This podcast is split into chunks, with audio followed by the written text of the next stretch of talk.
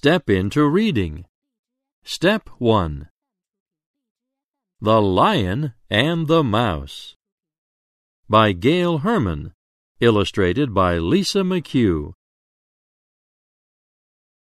Part 1 Little Mouse. Big Lion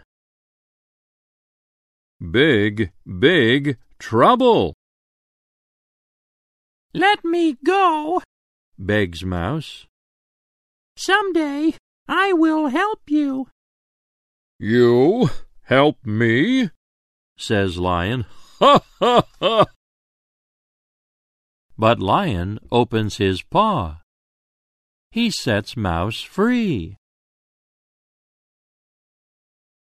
Part 2 Big Lion, Big Net Big, big trouble!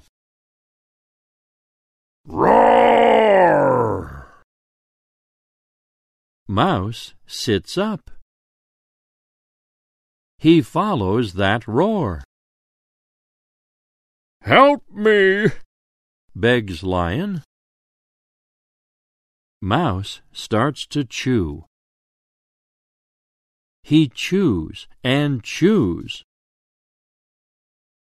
He sets Lion free. Lion does not laugh at Mouse now. Now he knows. Even the littlest mouse can help the biggest lion. Always help others.